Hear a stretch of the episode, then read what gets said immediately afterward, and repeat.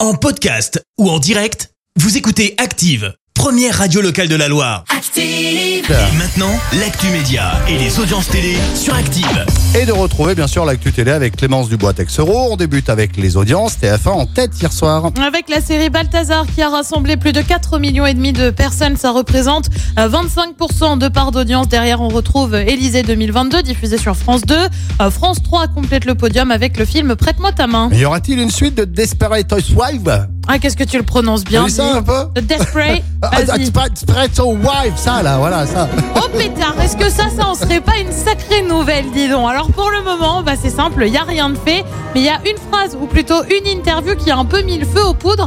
Interview d'Eva Longoria, alias Gabriel Solis dans la série, qui affirme qu'elle serait la première à signer s'il était question d'une suite de la série. Malheureusement, bah, c'est pas vraiment prévu. hein. Le showrunner, comme ça s'appelle, le producteur, quoi, pour le dire en français, Mark Cherry estime en effet avoir l'impression d'avoir déjà exploré les personnages dans leur intégralité. Bah ouais, coup dur hein, pour les fans de la série. Et Mark Cherry, le coroner de Desperate Housewives. Ah, ça claque ça. Waouh, on a l'impression que disons, mais tu vis aux States, toi, non Yeah.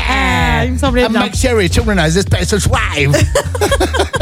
Je vais me le garder sous le coude celle-là. Vas-y, quand tu veux, on se la refait tout à l'heure. Elle revient bien en revanche, la série Meurtre au paradis est de retour avec une saison 11 le 11 avril. Ils se sont pas foulés, hein. Le- la Oui. saison 11 le 11 avril, merveilleux. À 11h11. Ça débarque, ça débarque non, à 21h10. Mais bon, il y a bien des 1 quelque part. Ouais.